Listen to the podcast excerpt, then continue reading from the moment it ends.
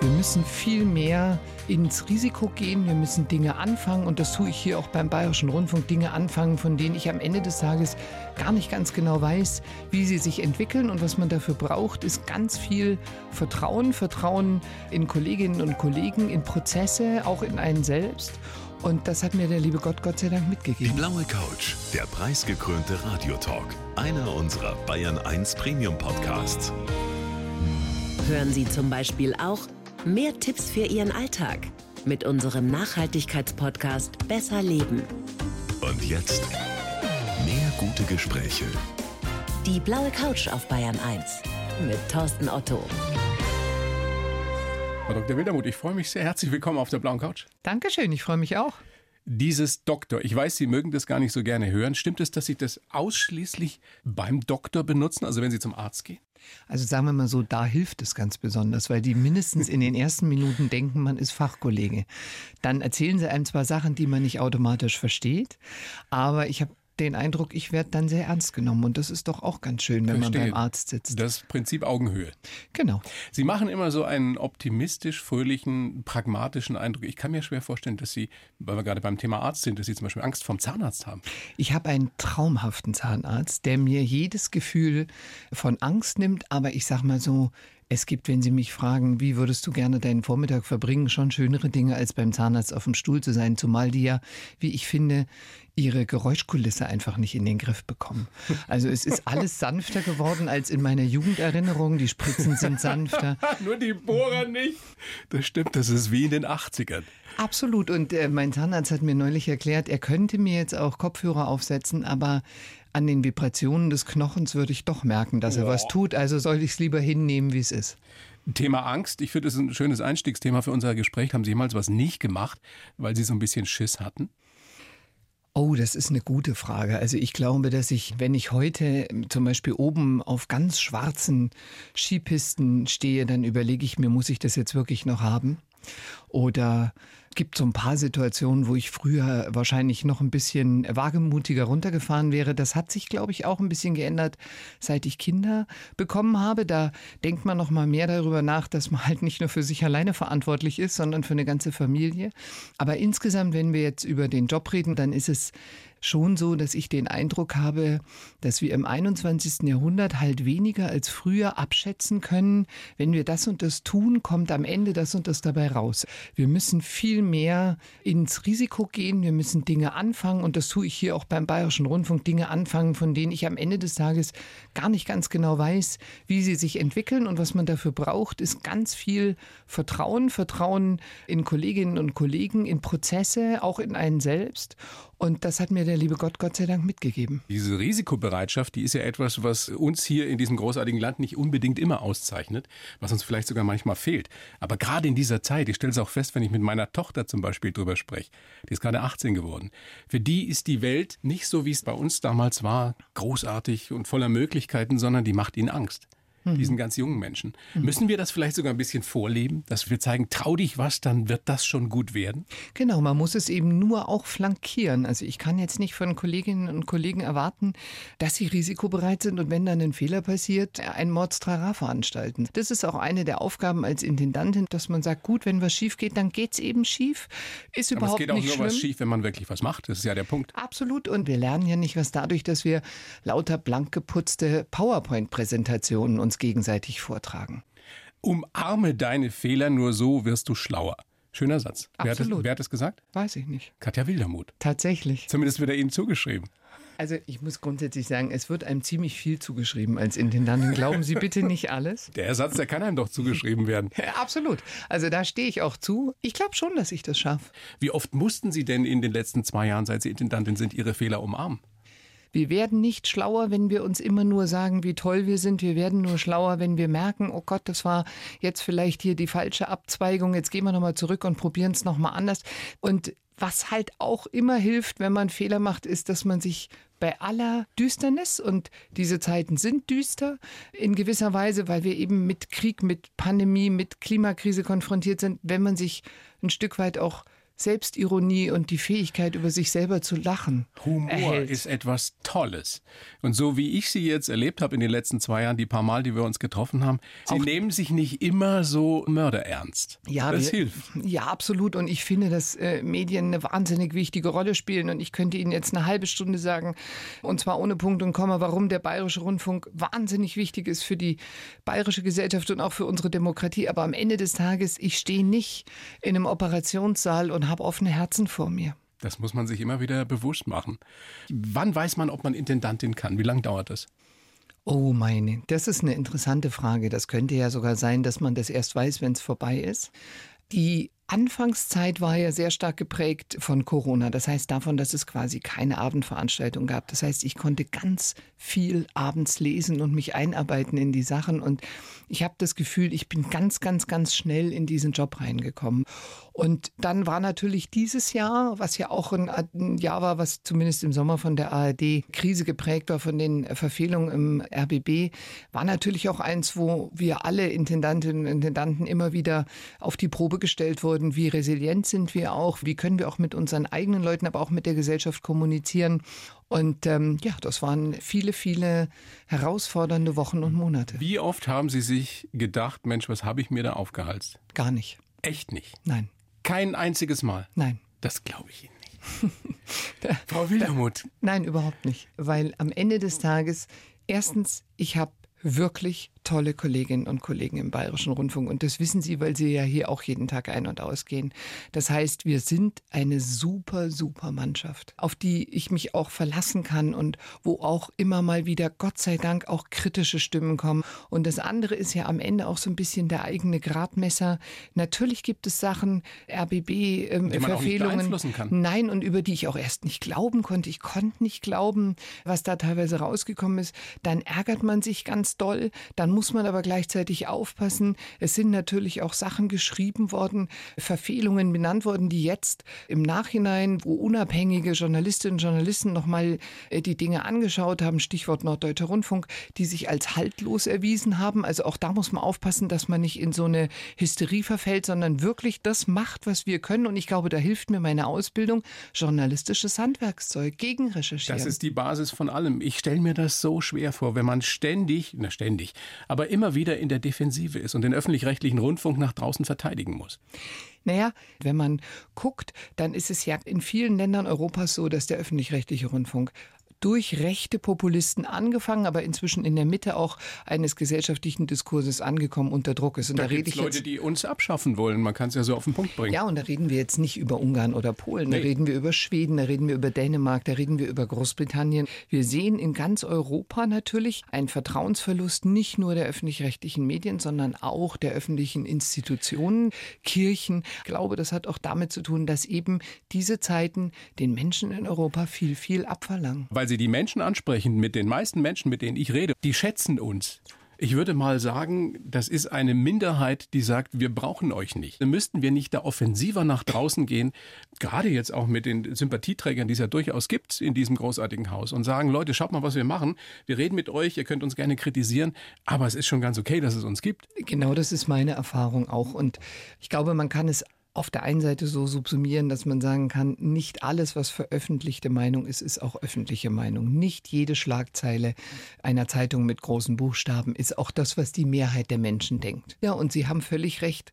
Das, was Sie rausgehen und selbstbewusst rausgehen nennen, das ist eine unserer großen Aufgaben, dass wir uns zeigen, dass wir, ich nehme mal die BR-Radeltour, wo wir durch die Regierungsbezirke radeln und mit eben nicht institutionellen Vertretern, sondern mit den Menschen, die dort an der Strecke stehen, die in den Ortschaften sind, die uns willkommen heißen, die sich aber auch mit dem Bayerischen Rundfunk, mit dem Programm auseinandersetzen, die natürlich auch eine Meinung dazu haben, dass wir uns mit denen austauschen, dass wir auch immer wieder zuhören. Und es gibt ganz viele andere Situationen, in denen wir das tun. Wir haben jetzt zum Beispiel im Mitte November und das war uns auch ganz wichtig als Geschäftsleitung, haben wir einen großen BR Mittenmischentag gemacht, wo wir die Leute eingeladen haben, kommt zu uns in die Redaktion, schaut uns über die Schulter, gestaltet unsere Musikauswahl, schaut, wie wir die Themen setzen, sagt selber, welche Themen wollt ihr noch weiter im Programm haben. Einfach damit dieser Austausch, ich finde, das ist das Allerwichtigste, dass wir diesen Austausch halten und dass wir auch transparent sind, was unsere Arbeit angeht. Wir haben ja nichts zu verbergen. Also das ist Überzeugungsarbeit und ich finde, da können wir und müssen wir immer mehr machen. Es tut sich ja wahnsinnig viel gerade bei uns hier im BR. Die Stichwort digitale Transformation, das ist etwas, wo wir gut dabei sind, weil wir natürlich gucken müssen, dass wir die Jungen noch mehr wieder rankriegen an den Bayerischen Rundfunk, noch mehr für uns interessieren. Da stellen wir natürlich fest, die hören zum Teil einfach weniger Radio, gucken weniger fern, die hören Podcasts. Was hören Sie denn persönlich für Podcasts? Ich muss ehrlich sagen, dass meine persönliche Lebenszeit im Moment wenig Luft hat, damit ich ganz kontemplativ mir dreiviertel Stunden Podcasts oder so anhören Es kann. gibt auch ganz kurze Podcasts. Ich weiß, aber ehrlich gesagt, was mich so an den Podcasts und an dem Podcast-Boom freut, der Bayerische Rundfunk ist da ziemlich gut. Wir haben ganz viele starke Podcast-Formate. Was mich an dem Boom der Podcasts freut, ist, dass es ja auch ein Trend dazu ist, wieder mehr zuzuhören, sich Tiefe zu Zeit gehen. zu nehmen. Genau das ist es. Also nicht alles, was so passiert in der Welt, im Nachrichtenstaccato abzuhaken, sondern wirklich sozusagen hintergründiger zu sein, reflektiert zu sein. Ich finde auch ganz besonders Podcasts toll, wo man sagt, hier gibt's ganz unterschiedliche Meinungen. Auch das ist ja der Bayerische Rundfunk. Das ist unsere Aufgabe, dass wir Leute mit unterschiedlichen Positionen zusammenbringen, die dann auch gerne mal wieder diskutieren und streiten können. Und wir haben es schon während der Pandemie gemerkt. Wir haben ja auch ganz viele Reaktionen bekommen von Leuten, die gesagt haben, wir sind so froh, dass da jemand ist, der verlässliche Fakten liefert. Und das wird immer unser Pfund sein. Ob jetzt junge Menschen noch wirklich um Viertel nach acht nach der Tagesschau aufs Sofa rennen, um die Sendung zu schauen, oder ob sie ganz andere Dinge von uns wahrnehmen. Ich weiß, wie viele Studenten, wie viele Schülerinnen zum Beispiel Sachen von uns googeln, äh, weil sie sagen, Mensch, wenn ich bei euch was höre, dann kann ich mich damit gut auf eine Hausarbeit oder auf eine Klausur Weil ich vorbereiten. weiß, das Genau. stimmt. Weil ich weiß, Weil dass ich weiß, stimmt. das stimmt. Wir sind ja nun eine Generation, wir beide. Wir sind nicht mit Podcasts äh, aufgewachsen. Sie wahrscheinlich auch eher mit Pumuckel und Absolut. Schlager der Woche auf Bayern 3 damals. Absolut, Schlager der Woche. Und ich habe es mir erst neulich wieder gedacht, natürlich mit dem Kassettenrekorder und der Hoffnung, dass der Moderator nicht reinquatscht. Was er immer Lied- gemacht was hat. er immer gemacht hat. Und ähm, erst heute Morgen, als wir das Auto kratzen mussten, habe ich mir gedacht, wie praktisch war das, als wir noch Musikkassetten im Auto hatten. Dann konnte man mit der Hülle immer gleich den Autokratzer ersetzen. Schöne Zeit. Trauern Sie der manchmal so ein bisschen nach? Nee, ich traue Dass nie alles so Zeiten nach. einfach war? Sie gucken nicht zurück. Doch, ich gucke sehr, ich gucke äh, natürlich auch zurück, aber ich gucke in großer Dankbarkeit zurück. Ich finde, dass auch das ist etwas, ein Moment natürlich, was man besonders mit Kindern erlebt, wo man weiß, jedes Alter ist so toll und trotzdem werden sie älter werden und du kannst es einfach nicht festhalten. Und bevor man darüber in Depressionen verfällt, dass man Dinge nicht festhalten kann, sollte man einfach dankbar dafür sein, dass man sie erleben durfte. Mein Elfjähriger, der jetzt in der fünften Klasse ist, hat mich neulich gefragt, Papi, was machst du eigentlich, wenn es kein Radio mehr gibt? Was hätten Sie geantwortet? Ich mache weiter das, was ich kann. Das heißt nur nicht mehr Radio, sondern Audio. Und ich meine, das ist doch genau das, was, was Sie machen, was die blaue Couch macht. Das sind doch Sachen, die macht eben Spotify nicht. Natürlich können wir alle Musiklisten programmieren. Und natürlich kann die künstliche Intelligenz amerikanischer Anbieter, die dann auch noch unsere ganzen Daten abgreifen und schauen, was will man denn ganz besonders hören, die macht am Ende die bessere Playlist als ein guter Freund, der einem das früher auf Kassette aufgenommen hat. Aber es geht doch um das Journalistische. Es geht darum, dass man Moderatoren und Moderatorinnen ja auch vertraut, dass man die Einordnung schätzt. Und es geht auch, und das ist mir total wichtig, es geht halt auch um Horizonterweiterung. Es geht eben darum, dass wir uns immer wieder auch überraschen lassen. Und dieser Journalismus, diese redaktionelle Kuratierung, die schätzen die Leute und die werden sie immer schätzen. Katrin, hast du alles mitgeschrieben da in der Regie? Das können wir als Werbeclaim auf die Website nehmen, was, was die Chefin gerade gesagt hat. Jetzt haben wir uns warm geredet, Frau Wildermuth. Jetzt können wir so richtig loslegen. von mir aus. Mit unserem Fragebogen. Kurze Fragen an Sie und die, die Bitte um kurze Antworten.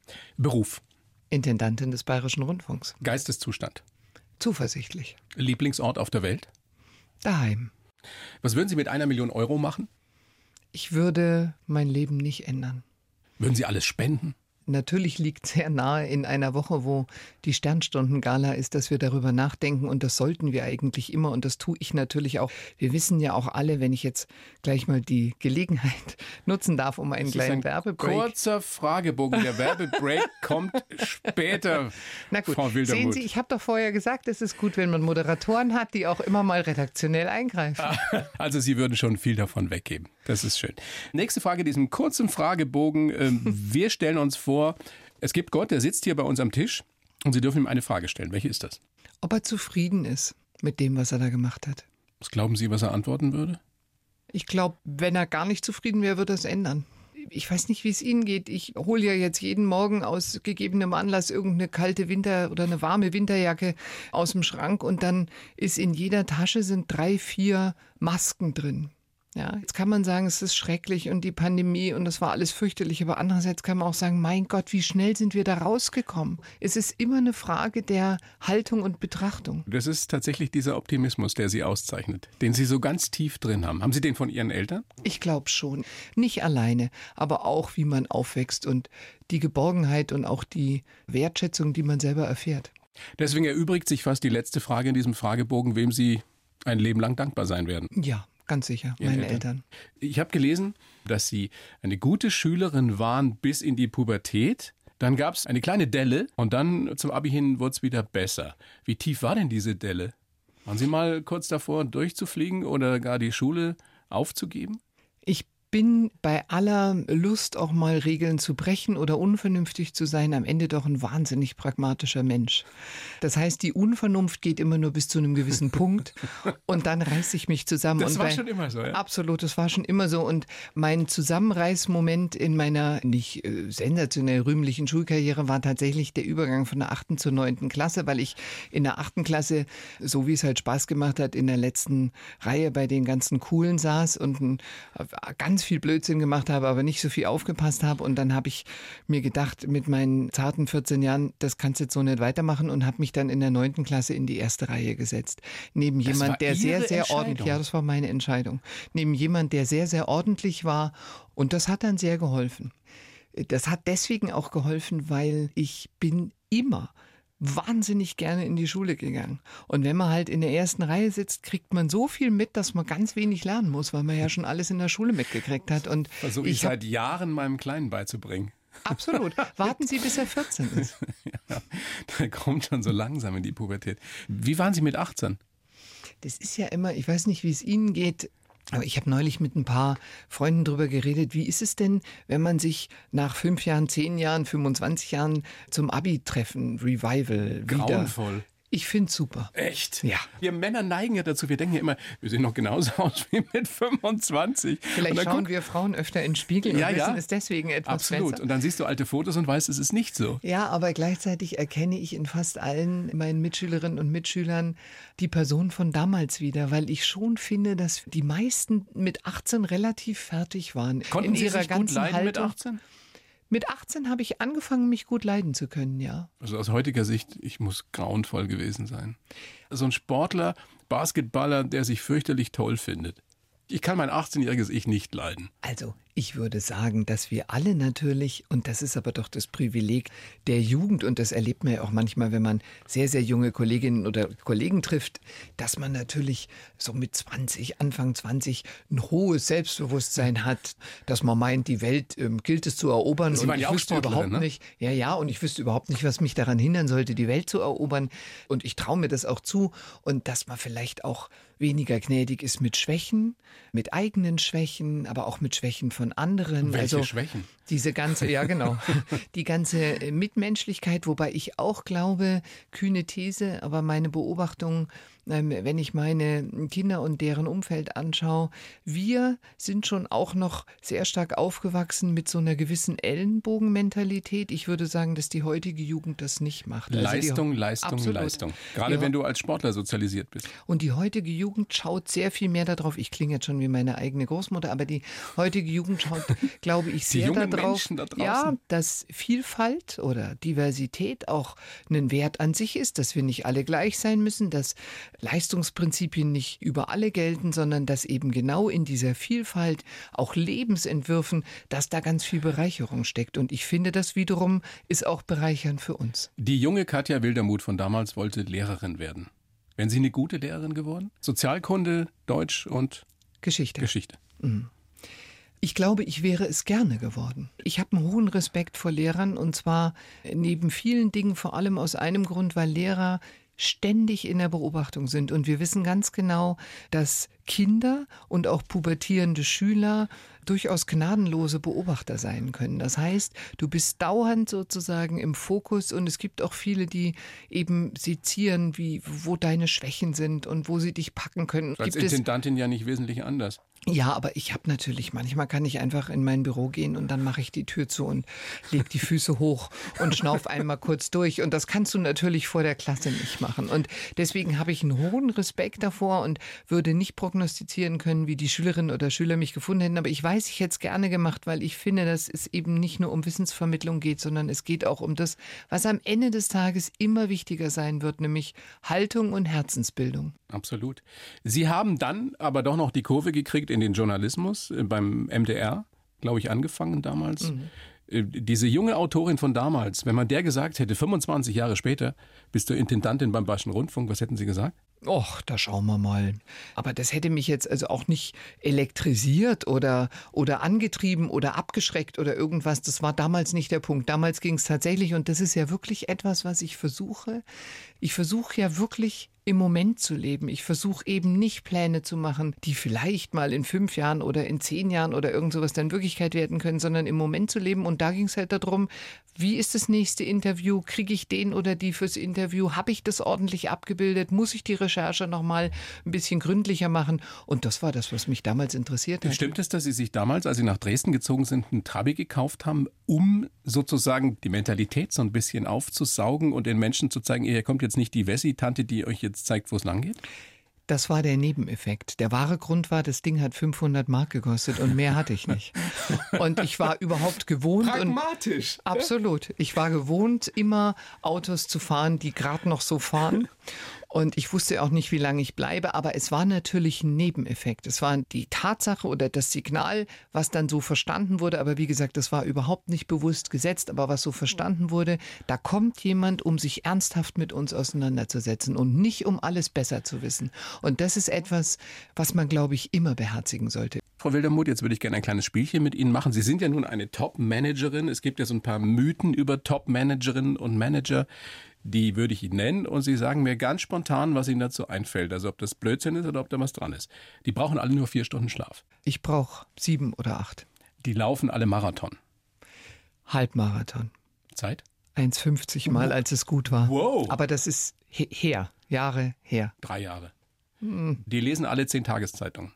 Ich lese äh, das meiste online und es sind keine zehn Tageszeitungen und ich muss ganz ehrlich sagen, das würde ich manchmal ganz gerne machen, dieses kontemplative Bild eines äh, gemütlichen Frühstückstisches mit der großen Zeitung, hinter der man sich dann so ein bisschen oder in die man sich vergraben kann. Aber tatsächlich haben wir auch eine Pressestelle im Bayerischen Rundfunk, die sensationell gut ist und die auch immer mal rausfiltert aus den vielen Tageszeitungen, was Artikel sind, medienpolitische vor allem, die ich auf jeden Fall gelesen haben muss. Nächstes Stichwort oder nächster Mythos über Topmanagerinnen und Topmanager, die verdienen alle viel zu viel Geld. Tja. Fakt ist ja nun, wenn man ihre Tätigkeit vergleicht mit der eines Vorstands, einer Vorständin in der freien Wirtschaft angesiedelten Unternehmen, dann verdienen sie weniger. So ist es. Warum reicht das nicht, das so zu kommunizieren und zu sagen, wir haben so und so viele Mitarbeiter, das verdient nun mal jemand, der so ein großes Unternehmen leitet, wir verdienen hier sogar viel weniger. Also ich entschuldige mich auch überhaupt nicht ja. dafür. Man muss nur zur Kenntnis nehmen, dass es da eben andere Sichtweisen gibt und ich muss ganz ehrlich sagen, wir werden das einfach so zur Kenntnis nehmen müssen. Ich glaube, dass es da niemals einen großen Konsens geben kann, was man immer machen kann. Das ist das, was Sie gerade gemacht haben, dass man nämlich vergleicht und dass man schaut und das schauen wir ja zum Beispiel im Bayerischen Rundfunk auch, dass Frauen genauso viel verdienen, Männer, ja. dass Tätigkeiten, die die ähnlich gelagert sind, auch ähnlich bezahlt werden, ohne dass wir jetzt alle den Sozialismus ausrufen, weil das ist bekanntlich auch nicht gut gegangen, sondern leistungsgerecht muss natürlich Bezahlung auch sein, aber dass man dort schaut, dass man Unwuchten begegnet. Letzter Mythos, die sitzen alle im Elfenbeinturm in ihrem Vorstand und haben keine Ahnung von dem, was da unten passiert. Also ich sage mal so, die Gefahr ist schon da, dass man angesichts eines sehr, sehr vollen Terminkalenders und auch vielen Kolleginnen und Kollegen, die ja dann auch was zuarbeiten und so weiter, dass man sich davon gefangen nehmen lässt. Sie werden das wahrscheinlich wissen, weil Sie auch ein bisschen rumhorchen im Haus. Ich habe das versucht von Anfang an sehr, sehr anders zu machen. Und das sind ja ganz praktische Dinge. Ich gehe zum Beispiel, wenn ich hier bin, immer in die Kantine und rede mit den Leuten am Nachbartisch. Und mich interessiert das auch. Ich bin halt auch von der großen und in meinem Verständnis positiven Neugier getrieben. Mich interessiert, wie die Kolleginnen und Kollegen sagen, arbeiten. Sie müssen sich ja nicht anstrengen dafür. Äh, Null. Und ich lerne auch immer was. Und ich lerne auch ehrlich gesagt große Strategie. Ich sage das immer mit großer Überzeugung, auch große Strategie. Die Wahrheit liegt am Ende im Konkreten. Und die Wahrheit gibt es immer erst auf dem Platz. Es geht nicht um die, die Sportlerin. Ja, es geht nicht nur um die großen Begriffe, sondern es geht einfach manchmal auch um ganz handfeste kleine Stellschrauben, die man drehen kann. Viele davon sind mir nur klar geworden, weil ich mit den Leuten vor Ort gesprochen habe und gefragt habe, wenn Sie jetzt Intendantin wären, was wären denn die ersten drei Sachen, die Sie sofort ändern würden? Und da kommt aus einer ganz unterschiedlichen Perspektive. Ich meine, wir haben hier Leute, die verwalten unsere Gebäude. Wir haben Leute, die sind in einer Radioredaktion, wie, wo ich jetzt gerade bin. Wir haben Kamerafrauen. Wir haben so unterschiedliche Perspektiven auf die Arbeit und jeder hat sozusagen diese Top drei Dinge, die er gerne verändern möchte. Und man kann da als Intendantin nur bei lernen. Drei stärkste Charaktereigenschaften haben Sie im Vorgespräch gesagt: Optimismus, Selbstbewusstsein und Humor. Habe ich das gesagt, ja? Katrin, hat sie das gesagt, die Frau Wildermuth? Hat sie. Worüber können Sie lachen? Können Sie über sich selbst gut lachen? Ach ja, ich hoffe schon. Wenn Ihnen sowas passiert, irgendwie passi sind Sie manchmal so ein bisschen schusselig? Stolpern Sie mal irgendwo drüber? Also, ob ich schusslich bin, witzigerweise haben wir da erst vorgestern drüber geredet mit meiner Kollegin im Büro, weil ich gesagt habe, seid bitte so lieb und gebt mir nie den Generalschlüssel für den Bayerischen Rundfunk, weil ich die Hand nicht dafür ins Feuer legen möchte, dass ich den nicht irgendwann mal irgendwo liegen lasse. Also ich kenne auch da meine Schwächen und weiß aber, dass es Menschen gibt, die viel besser mit so einem Generalschlüssel umgehen als ich. Ja, das ist ja auch eine der vornehmsten Aufgaben einer Chefin, dass sie gut delegieren kann. ja, oder wie gesagt, bestimmte Sachen abpuffert. Jetzt sind wir ja in dieser Startenzeit, die ja für die meisten von uns noch gar nicht so start ist, aber Weihnachten kommt. Gibt es Rituale im Hause Wildermuth, die es jedes Jahr aufs Neue gibt? Also ich weiß nicht, Sie werden das auch kennen, wenn man Kinder hat. Kinder wollen ja, zumindest ist das meine Erfahrung und die Erfahrung vieler Eltern, Kinder wollen ja Kontinuität. Ich habe irgendwann mal, bin ich nach Hause gekommen und habe gesagt, ich habe gelesen, es ist gut fürs Hirn, wenn man immer mal die Plätze am Esstisch durchwechselt. Also lass uns doch jetzt mal bitte wechseln, alle eins nach rechts rutschen. Da haben die mir beide den Vogel gezeigt und haben gesagt, du spinnst wohl, Mama, wir bleiben mal schön so sitzen wie immer. Wird bei euch gespielt an Weihnachten? Ja, total. Wir haben eine wunderschöne Tradition, dass immer einer der an Weihnachten Anwesenden ein Gesellschaftsspiel schenkt und dann werden die ersten anderthalb Stunden werden diese ganzen Spielfiguren und Karten aus irgendwelchen Matrizen geklickt und geklackt und rausgeknibbelt und der andere nebendran sitzt vor dieser ähm, gefühlt 16-seitigen Gebrauchsanweisung und Spielanleitung und dann geht es aber irgendwann los. Bei uns geht das nicht mehr los, weil wir irgendwann festgestellt haben, dass in der Familie nur schlechte Verlierer sind. Und wir uns jedes, jedes Jahr an Heiligabend wirklich gestritten haben. Können Sie gut verlieren bei solchen Spielen? Also ich glaube, da würde ich jetzt vielleicht eine andere Antwort geben als meine Familienmitglieder, aber es gibt ja auch wundervolle Spiele und die haben wir auch schon geschenkt bekommen und jetzt auch immer mal wieder ausgegraben. Es gibt ja auch wundervolle Spiele, wo die Mitspieler alle als Team gegen das Spiel spielen. Das kann ich für den Weihnachtsfrieden nur empfehlen. Wie heißen diese Spiele? Eins zum Beispiel heißt tatsächlich Pandemie und wir haben es jetzt vorletztes Jahr wieder rausgeholt und es ist tatsächlich so, man zieht da irgendeine Karte und dann beginnt irgendwo ein Infektionsherd und Ihr man muss quasi während der Pandemie Pandemie gespielt? Absolut. Das ist schräg, Frau Wildermuth. Na, ich fand das sehr angemessen, ehrlich gesagt, weil wir natürlich ganz anders auf das Spiel geschaut haben. Und es ist eben so, da beginnt irgendwo ein Infektionsherd und dann müssen sich alle Spieler miteinander absprechen, wie sie sozusagen geordnet und im Team Ja. und komplementär darauf reagieren. Und davon gibt es einige Spiele und die sind toll, gerade wenn man weiß, dass man sich vielleicht an der einen oder anderen Stelle sonst streiten würde. Haben Sie schon alle Geschenke für dieses Jahr? Ja. Selber gekauft, selber gebastelt am Ende? Gebastelt habe ich das wenigste, aber die große Kunst besteht ja darin, und das ist dann wieder eine Organisationsfrage, und vielleicht ist das auch so ein Manager-Topos, aber die große Kunst besteht ja darin, dass einem das nicht alles erst am zweiten Advent einfällt, sondern man übers Jahr schon irgendwo einen Zettel hat. dann? dass man über das Jahr schon einen Zettel hat, wo man, wenn man eine schöne Idee hat, das immer mal notiert und dann muss man nur noch wissen, wo man den Zettel hingetan hat. Verstehe, so geht das. So wird man dann Managerin. Morgen ja der große Sternstundentag bei uns hier im Bayerischen Rundfunk für Kinder in Not. Da werden den ganzen Tag von den Mitarbeitern Spenden gesammelt, sitzen natürlich auch Promis an den Spendentelefonen. Es ist eine ganz spezielle Atmosphäre im Haus. Ähm, abends die große Sternstunden-Gala live aus Nürnberg, auch im BR-Fernsehen übertragen um 20.15 Uhr. Wie haben Sie diese ersten zwei Sternstudentage erlebt? Für den BR ist ja Sternstunden nicht nur ein Tag, das ist in der Tat der Höhepunkt, genau wie Sie das schildern mit dem Spendentelefon und mit der Gala am Abend, sondern Sternstunden begleitet den Bayerischen Rundfunk ja das ganze Jahr. Und wenn man schaut, wie viele Mitarbeiterinitiativen es da gibt, auch in der Freizeit, da gibt es eine Benefiz-Fußballmannschaft, die immer mal kickt und sammelt für Sternstunden. Da gibt es Kolleginnen und Kollegen, die schnitzen Holzsterne oder basteln Leinentaschen und verkaufen die für Sternstunden. Wir da versteigern unsere blaue Couch. ich weiß, ich weiß. Wir es haben keine Heimat mehr dann. ich weiß, ja, wir müssen uns gut überlegen und kreativ, weil wir sind ja total flexibel, was man ja sein muss in einem Medienunternehmen heutzutage, worauf wir uns dann setzen, lieber Herr Otto. Aber ich bin sicher, uns fällt was ein. Haben Sie eine Couch im Büro eigentlich? Ich habe tatsächlich eine Couch im Büro, weil ich irgendwann mal gedacht habe, im Alter von 50 Jahren, man braucht jetzt wenigstens die theoretische Option, zehn Minuten sich mittags mal hinzulegen, wenn man ganz erschöpft ist. Und ich kann Ihnen sagen, es ist mir noch nie gelungen. Wenn Sie die nicht brauchen?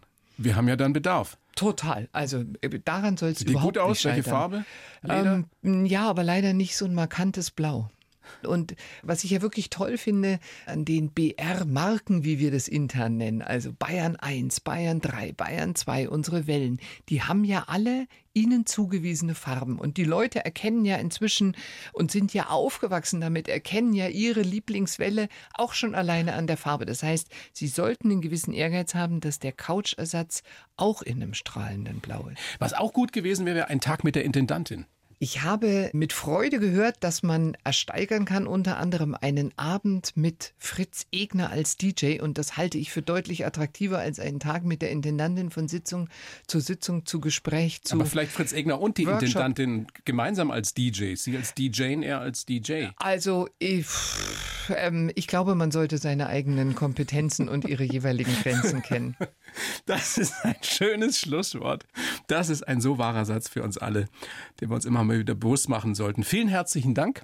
Gerne. Alles Gute, Ich schöne danke. Weihnachten und bleiben Sie gesund. Sie auch.